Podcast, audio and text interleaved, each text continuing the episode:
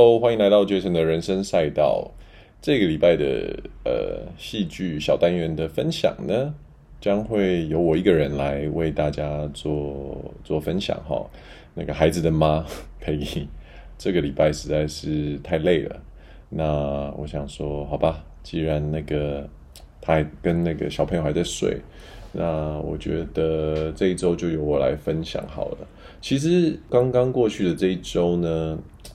我们还算是有蛮多余裕的时间哈，因为刚好娘家那边很想要顾小孩，那我们当然那个话不多说，直接就快递，不是快递啦，亲自把里约送去外婆家那边，那也让我们有了机会可以去看电影。其实我这一周，嗯，现在是十二月初嘛，在其实就是在金马奖。颁完奖没多久之后，那我一直很想要看的一部片，其实是呃华语片，但是是马来西亚的的作品。呃，我相信应该很多人搞不好已经看过，那也可能也想要在这个周末去去看的，叫《富都青年》。但很不巧，哦，原本那一天晚上我们要去看的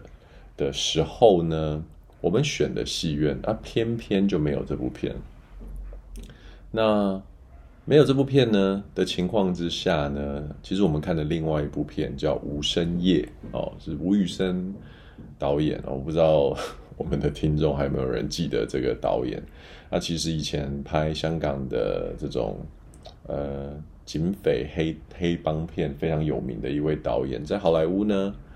呃，也因为《Face Off》变脸这部片，John Travolta 跟那个 Nicolas Cage 的这个两大影帝的的演出哈，在好莱坞就是打出一番名号。不过，我觉得吴宇森真的应该要退休，而且他这部片真的有指导吗？还是他是监制？我真的不晓得。总之，无声夜呢，我觉得他叫无言夜比较适合。哦，这部片。我上网看的影评哦，我甚至有失望到我想要我想要分享这部片。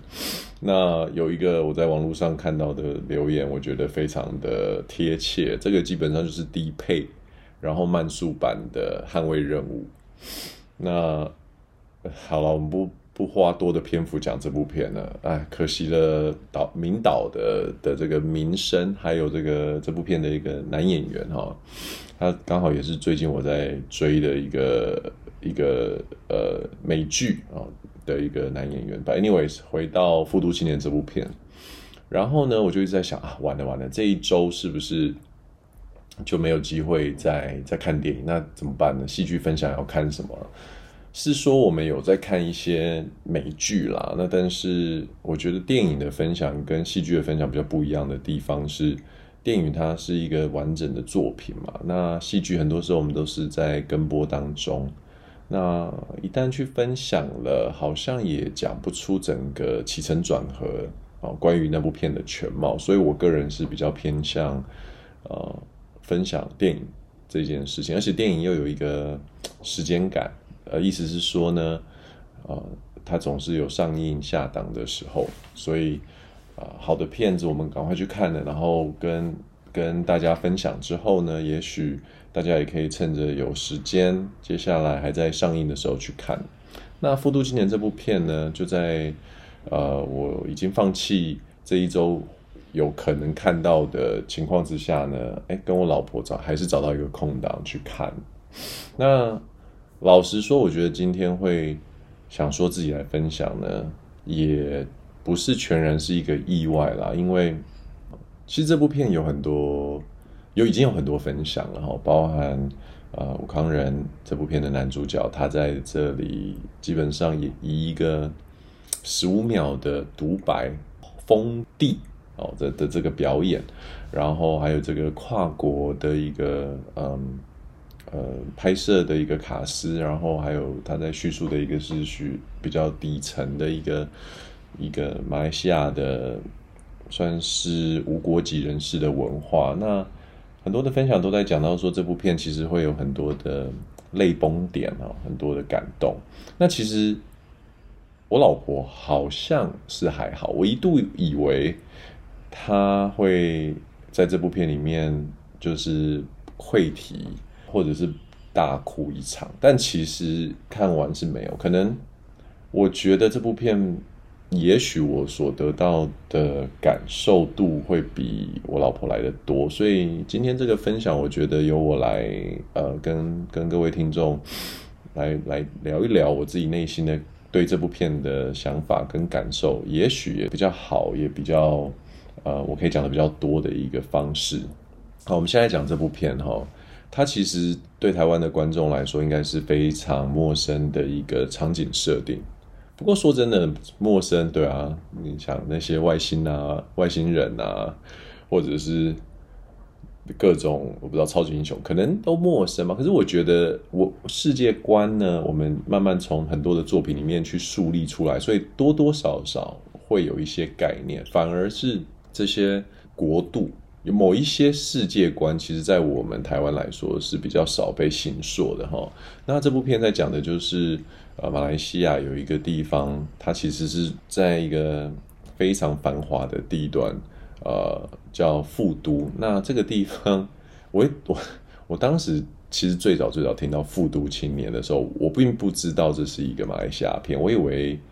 他在他的富都是一个影射哦。我大概晓得这是一个现代片，可是可能是在讲底层的东西，或者他可能是在比如说台湾的某个大城市。我那时候的想象还有点像是高雄这样子，没想到他是在马来西亚首都。的一个有点像贫民窟的一个概念，那分别是由吴慷仁跟陈泽耀饰演阿邦、阿迪这两个角色。那他们在片中其实是哥哥跟弟弟的一个关系哈。那呃，我这边先爆一个雷，其实他们并不是真的有血缘关系的兄弟，只不过他们是相依为命的两个人，然后因为年纪的关系，就以兄弟互称。那阿邦、阿迪在马来西亚语里面刚好也就是哥哥跟弟弟的的呃马来西亚话，所以说这其实就是呃两一对兄弟在富都这个城市生活的一个故事。那因为他们是没有国籍的两个人嘛，那为什么会没有国籍呢？其实剧里面会去跟观众做做一个交代哈。那基本上在属人主义的马来西亚呢。即使你是住在那里，但是如果你没有正式公民的话，我觉得在很多国家都是一样啊，你可能就会被剥夺一些，呃，身为公民的权利跟跟福利，比如说投票啊，比如说健保啊，比如说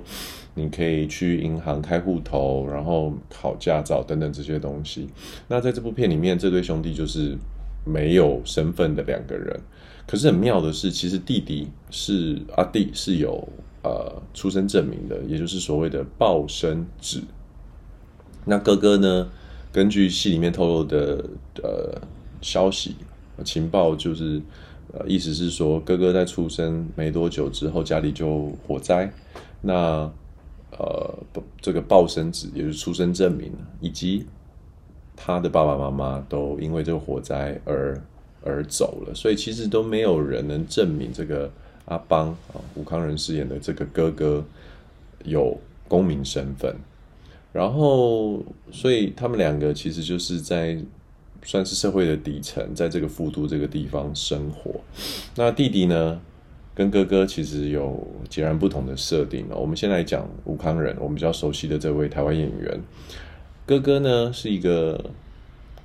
听障人士啊，我老婆有纠正过我，他并不是不是聋哑，但是他是听障，听不见，所以导致他呃，对于跟人的沟通呢，无论是发音啊，或者是呃讲话，是几乎没有这个能力的。所以整部片呢，吴康仁就是以一个手语、眼神、肢体动作的方式，在做一个跟角色里面的角色互动、跟环境互动的一个做法。那他的工作看起来是在呃菜市场里面做一个杀鸡的一个摊贩的员工，然后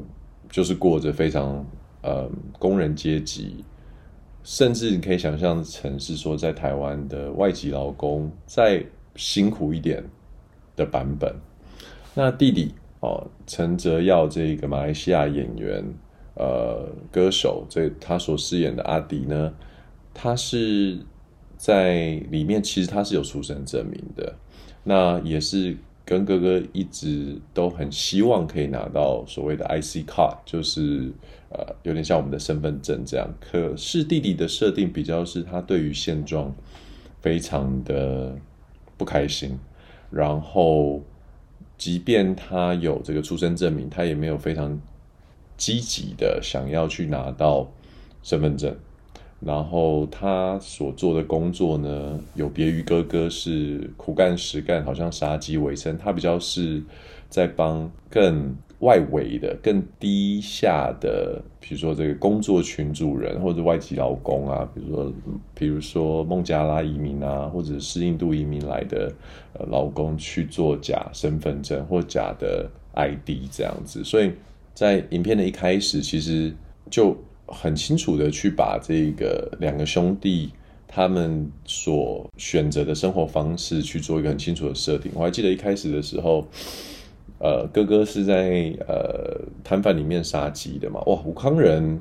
嗯，我我我觉得应该大家多多多少少大家都有听到，就是关于这部片呃对于武康人的一些评价或者是赞美。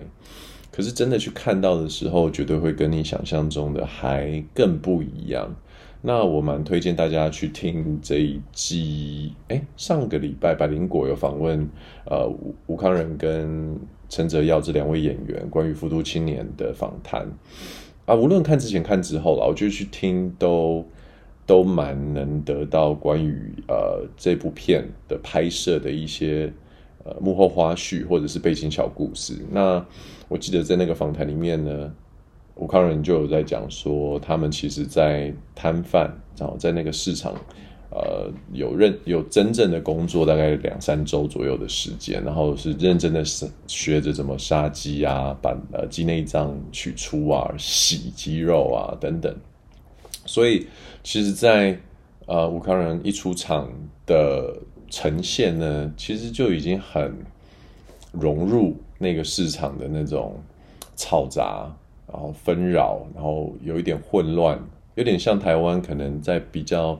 呃落后的传统市场那样子的感觉，但是在更我想要用的形容词是浓郁啊，气味上面的，或者是视觉颜色，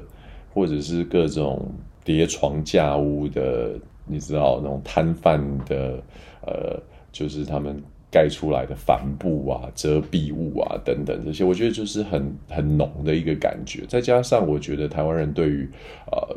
东南亚这样子的一个印象，可能无论是食物啊、味觉、嗅觉上面，已经有一个就是你可以想象，可能像沙爹啊、咖喱啊等等这样子的，然后再加上人种有比较多元，皮肤又比较黝黑，所以。整部片真的就是有那种东南亚呃的一个氛围。那把镜头拉回来呢，我这时候弟弟的部分呢，就是比较紧张啊，比较暗沉一点哈。我所谓的暗沉是那个内心的压迫状态。哥哥是繁忙、辛苦、劳累，那弟弟呢，就是受压迫、压抑、暗黑，然后紧凑。那其实，在一开始的时候就已经做出这个兄弟两个人，无论是选择的生活形态跟呃生活方式，甚至是他们的价值观的一个很大的对比。那在这个这部片里面呢，还有几个比较特别的故事设定哦。这里面有一个呃志工 NGO 的志工叫嘉恩，哦，是一个很。很甜美的的女志工，我觉得这个角色的选角非常的有趣，因为呃，她的确找到了一个女演员，是台湾人应该都不太熟悉，马来西亚的一个一个，是我看了之后才知道她是选秀啊选美出来的一个演员，可是她其实气质是非常的。有点像最早最早台湾那个鸡排妹刚出来的时候，就是那种清新脱俗的一个气质，很适合她所饰演的这个志工的角色，不会太做作，也不会让你觉得，呃，为什么他要为非亲非故的这些呃，无论是无身份者啊，或者是难民做这么多，我觉得他的气质就是恰到好处，他会有这种起心动念想要帮助世人的这个气质，好，所以我觉得他是一个非常呃非常好的一个呃角色选择，然后这个角色的存在也为这部片铺下了一个非常重要的一个伏笔。然后这部片还有另外一位角色，她是叫 Money 姐哈，是一个非传统性别者，她其实就是有点像 Drag Queen 这样子哈。然后是应该在在电影里面所扮演的角色是一个男扮女装，有点像吴康仁之前在在剧里面呃那部片叫什么《华灯初上》里面所扮演的那种有没有变装皇后？对对对，可能没有真的变性，但是应该就是。呃，男扮女装的这样的一个角色。那这个 Money 姐呢，她是呃马来西亚的一个剧场演员，叫邓金黄啊、呃，这位演员所饰演的啊、也是一个非常我觉得非常有存在感的一个设定。然后她的角色跟她的表演方式，为这一部片带来很多很多呃温暖跟亲情的元素。好，这部片的大纲其实就是这对兄弟在这个地方这样子的生活，然后没有身份，然后有志工想要协助他们，然后呃有这个 Money 姐把他们两个当兄呃帮当自己亲生的小孩这样在照顾在支持，然后但是到了后面呢，发生了一个呃我稍微小小暴雷好了，就是反正发生了一个意外哈、哦，让两兄弟需要逃走，然后到最后呢呃。比较像是感觉好像我们以为弟弟闯了大祸了，哦，让哥哥去帮他做顶罪，所以导致呃阿邦呃入狱，然后甚至被判了死刑。可是一个转折回来，发现其实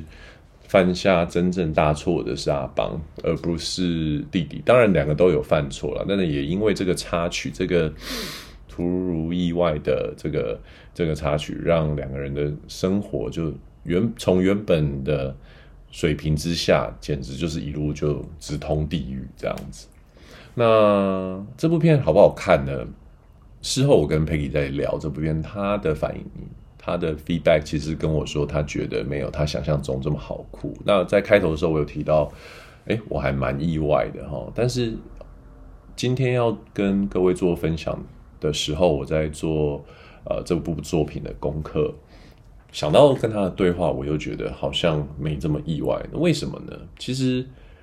刚刚我在看这部片的一些背景故事啊，然后去连接到我自己在观赏这部片的时候的经验啊，我可以了解，对于 Peggy 来说，呃，可能没有办法去真的 appreciate 这部片哦，去。看到他这部片很多的细节，或者是他所想传递的方式。毕竟有的时候，如果呃我们看的戏剧离我们太过遥远，或者他想叙述的呃故事价值观离我们的生活背景太过遥远的话，可能就很难会有共鸣。我这边说的意思不是说一定要看台湾，有人可能会 argue 说，嗯，那看美剧为什么你有共鸣？我所说的遥远指的是。他所想要讲的议题，哦，他这部片可以是发生在呃任何戏剧作品，可以是发生在不晓得火星，火星上，然后爱情故事。那因为感情、爱情，可能每个人都有他们自己的共鸣嘛，所以即便呃发生的是火火星人、外星人的爱情故事，可是我觉得呃只要是有过呃。经验的人都可以产生共鸣。我讲的，我讲的是这个部分的远或近。那我觉得，移工、呃，东南亚人民、无身份者、呃，菜市场，可能这一类的东西会对我老婆来说会相对的比较遥远一点。可是对我来说呢，哇，我觉得这部片是后劲很重的一部片哦。我我怎么说？因为其实。很多的细节，我看完之后再回头再看一些影评，或者是观后感的一些文章，还有一些影片的时候呢，我都会觉得对，就是那个那个点，真的是不是只有我注意到，其实也会有很多人看到，然后也深深的被打动哈。那我待会儿就来跟大家分享一下为什么我会这么说。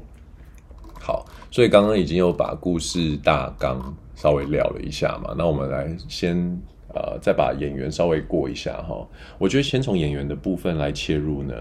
当然我们要先讲我们的那个吴康仁哦，这位演员。老实说呢，我并没有非常喜欢这个这个演员的作品。这个这样讲，可能在这个时候会被人家觉得说：“哇靠，你真的是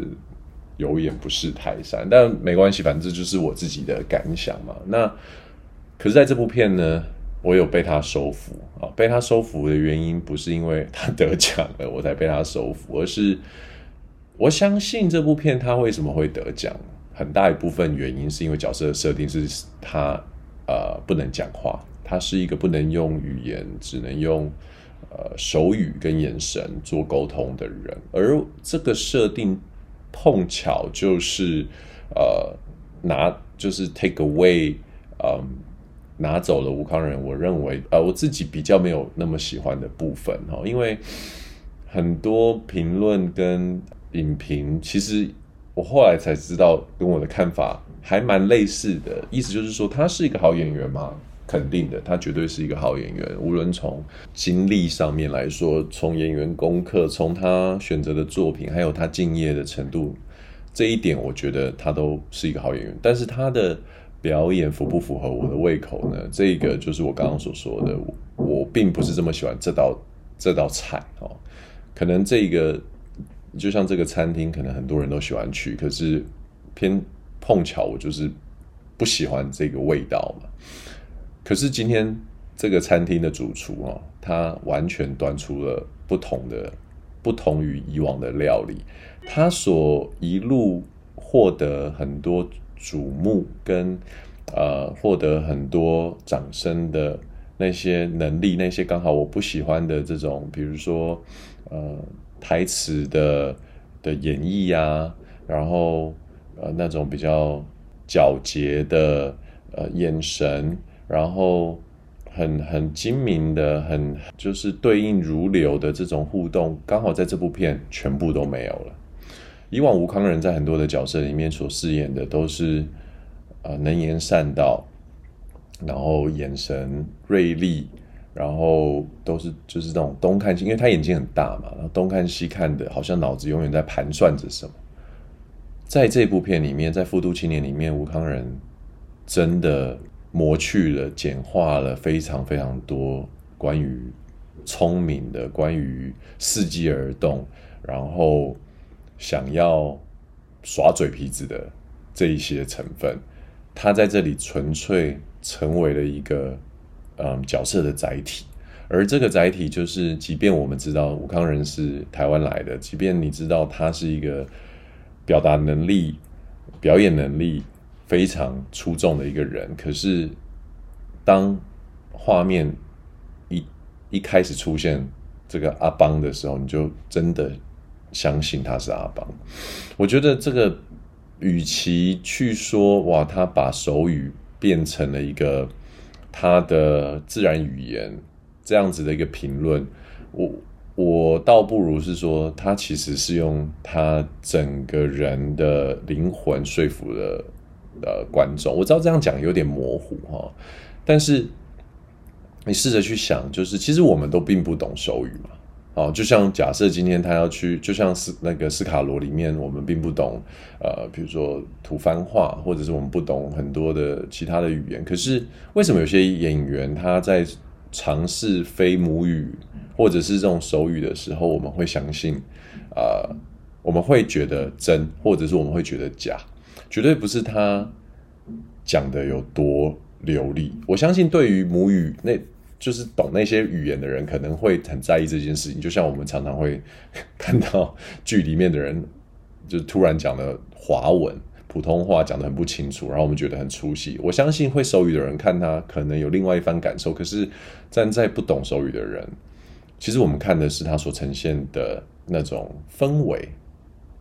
那沟通其实也就是氛围的一种呈现啊，在人类还没有语言之前，或者是在现在，我们去到一个异乡，呃，没有你拿掉语言的这个优势的时候，你不就是想要跟别人做沟通？你不就是想尽办法去用你的肢体去呈现？而当我们今天身为观众知道吴康仁并没有语言这个工具的时候，我们会看全部的东西，包含他的眼神、他的姿态，他是前倾后仰，他是比手语的速度是怎么样，他眼神是看着你还是呃飘忽不定。其实我觉得在手语的表达上面，更多的时候是一个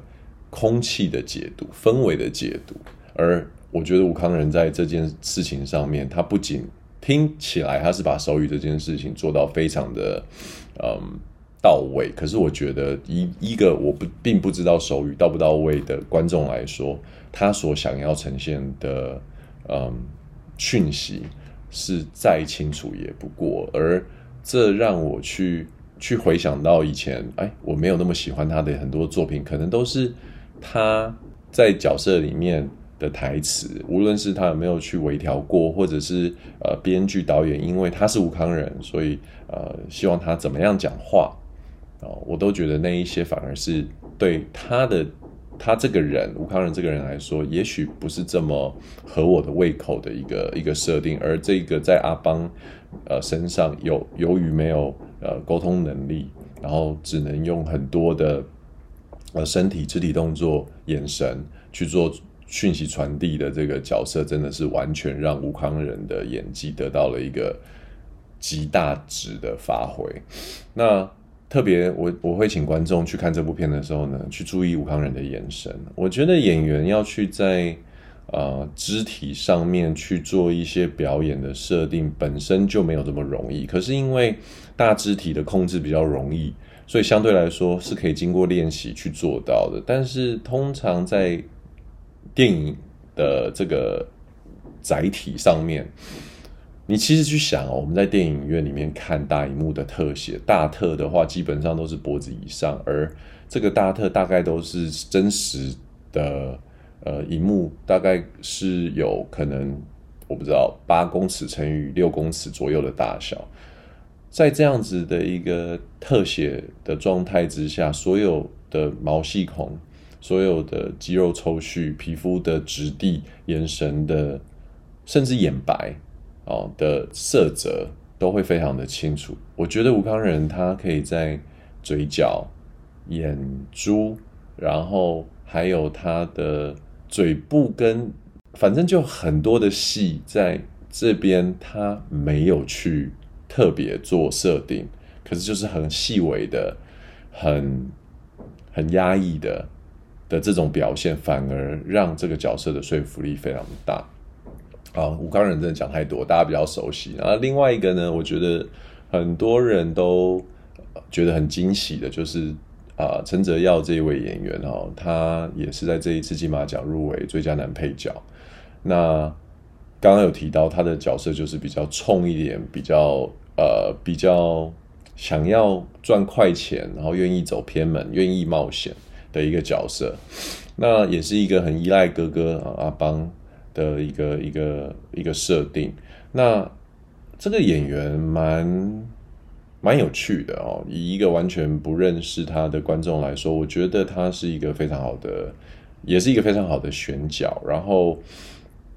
稍微看了一下他的过去，他曾经还是偶像团体出身的，可是能在这样子的片里面去做这样子的角色扮演。然后有很自然的底层生活的这个生活感，我觉得非常的意外，特别是他的长相，我我蛮推荐大家去电影院可以去多观察一下这个演员的的五官，他其实能做到的一件事情就是不耍帅，这件事情我就觉得非常的重要。可是他本身是其实是一个好看的演员，那呃。去饰演这一个阿迪这个角色里面，他需要有更多的鲁莽，还有这种肢体张力比较大的做法。可是他又没有去做出那种非常很像是廉价的大吼大叫啊，或者是推挤。更多的时候，他我不知道是不是从吴康仁身上去学到，就是他更多的时候是眼神上面的变化去。去传递这样的讯息给观众，哈，从一开始他跟哥哥的这个，因为他可能赚快钱嘛，然后有比较多的收入，然后跟哥哥的这个互干，这这时候的这种剑拔弩张的这种眼神，然后中间有一度他他其实也有当就是作为一个妓女的小鲜肉嘛，然后有收收钱这样，那些妓女就是会会付钱给他，那某他们可能某种程度也有了一些真感情啦，然后他对于他所露露出的那种柔情，然后到了这部片很后面啊，中间有一度他跟哥哥互相拥抱哦，在。呃，应该是我刚刚提到那个 Money 姐的生日的时候，然后的一个聚餐，然后他们的互相拥抱凝视，然后到最后他去看要受死刑的哥哥最后一面，就是内在性格的成长。哦，我觉得他的眼睛很会演戏耶，我以后会蛮关注这个演员，也希望他能在华语的这个呃作品里面更长的出现哈。好，这部片的女主角呢，蛮妙的。我真正性别女性呢，可能就是呃，刚刚提到有一个饰演 NGO 志工的这个这个这个女神，她叫林林轩宇。那她在这个这部片的中间呢，也因为一些意外，那就就对，就就是就遭到一些意外。那可是他在饰演这部片的。NGO 这个角色的时候，我觉得没有那种傻白甜的刻板印象。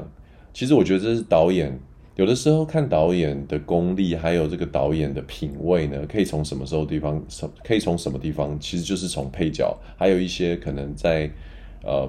比较不重要的这种功能演员的时候，可以看得出来。为什么？因为大部分人都会把重点放在男女主角或主要演员身上，然后。配角的设定就会比较容易流于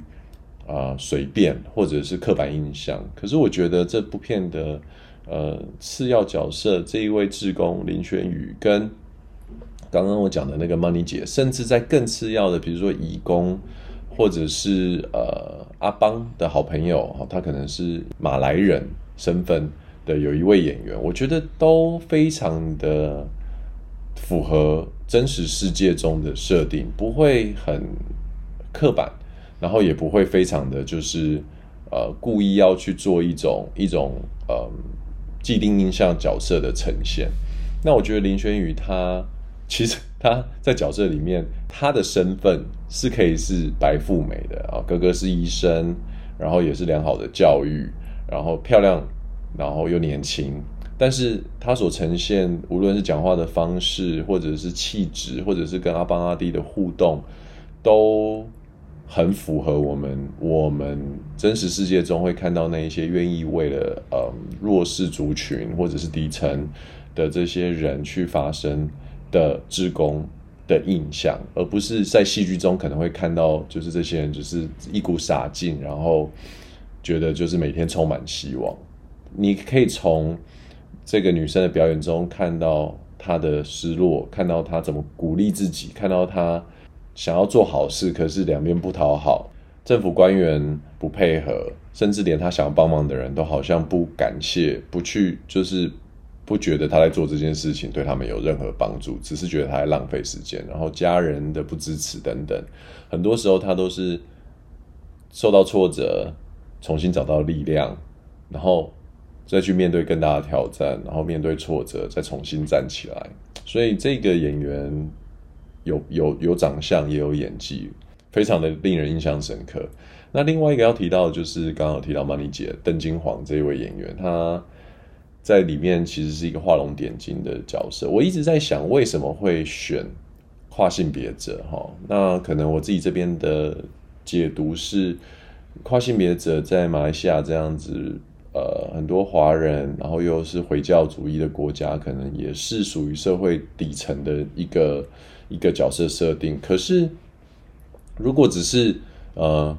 用一个底层角色，而不是跨性别者的话，可能很多关于给予阿邦阿弟的这种温情跟柔性的元素就没有办法这么多。那阿邦阿弟因为就是两个非常。就是非常直的、非常男性的一个角色设定，所以刚刚提到的呃嘉恩这个职工，然后跟 Money 姐这样子的稍微柔软一点的的组合，可能会在这部片里面拿到一个比较好的平衡吧。那我觉得邦妮姐的角色也是我个人一开始看到没有特别会想注意，可是不得不随着剧情的推展，你真的是会觉得说她很棒，她真的是一个很棒的，无论是你角色里面的很棒，还是真实世界中，她是应该是一个很棒的演员。哦，好，那我们继续往下聊，再聊就是。这部片有几个我觉得，嗯，我自己印象很深刻的细节，那可能会有点跳，那反正我就是想说跟大家分享我的看法。这个导演啊啊，对，我觉得我们应该要回头来讲一下我们这位导演。这部片的导演呢是王李林，他其实是一个马来西亚人，然后他在这部片之前其实都是以监制的身份去做。电影圈里面跟戏剧圈里面做出一些贡献哈，我们台湾会知道的可能就是《迷失吧，安迪》，呃，由李李仁饰演一个也是跨性别呃的一个角色的一部片，然后之前 Netflix 上面我有看的一部片《女优摔吧》，也是他作为一个监制，然后演员是有夏雨乔啊、吴映洁。我没有看完啦，所以呃，我也不能分享什么。那接下来他就是第一部执导的片，就是《复读青年》，也让他呃入围了金马奖的新新导演的这个奖项。那我看了一些访谈，那制作这边的监制人是李心洁嘛，其实感觉起来他是一个非常有嗯想要为马来西亚去说故事的一个导演哈。那特别是这一种比较边缘人，然后比较底层的这些故事，本身他自己王李林导演呢，他自己也嗯曾经就是他是 cancer survivor，从癌症中有有有康复过来的人，我觉得他对于人生中的体悟可能有嗯有别于一般身体健康的人的这种惜福感，那。从他所呈现出来这种故事感呢，你可以感觉得到，虽然这是一个很悲伤的故事，可是他无论是角色里面的安置，还有对白，都可以看得出他其实是应该会是一个蛮温暖的人。那呃，关于这部片有几有一些为什么我先讲到导演呢？因为有一些设定是我就会对于这个导演会开始有非常好奇的设定，比如说长镜头的安排。还有很多其实是一镜到底的无台词的运镜。那我这边要讲三个我自己个人非常有感觉的东西哈。第一个其实出现的是阿邦阿迪呢，他们在呃骑着摩托车，他应该是电瓶车啦，有点像中国大陆那种充电的。然后阿邦在前面，阿迪在后面，然后扛着一个可能。去了羊头的剥了皮的一个羊，全羊，然后就在就在马来西亚街道上，可能从 A 点聊到 B 点要送货这样子。这个镜头应该有用三种不同的运镜方式，一个是车上，一个是固定的长镜头，然后一个应该是呃从那个市场里面往外拍他们到来这样子。我觉得这个镜头它长到，我觉得，哎，有必要那么长吗？会让你开始去想，会去关心一些好像不是很重要的细节，比如说你会开始看着镜头，你会在这个主体，就这两个人之外去找一些东西，比如说，哎，这是一只羊吗？还是一只狗的尸体？哦，然后这个道路是旁边高架桥，呃，它到底是要通往哪里？然后，呃，这两个兄弟他们是怎么样用什么样的姿态乘坐在这个摩托车上面？为什么不是弟弟骑车？为什么是听不见的哥哥骑车？然后他们是哥弟弟有抱着哥哥吗？等等，我个人会这样，然后开始去看，哎，他们怎么坐的？他们坐在这个车上的姿态是怎么样？哎，鞋子，他们是踩着鞋。鞋跟的，并不是整个穿进去的。然后弟弟穿着凉鞋，然后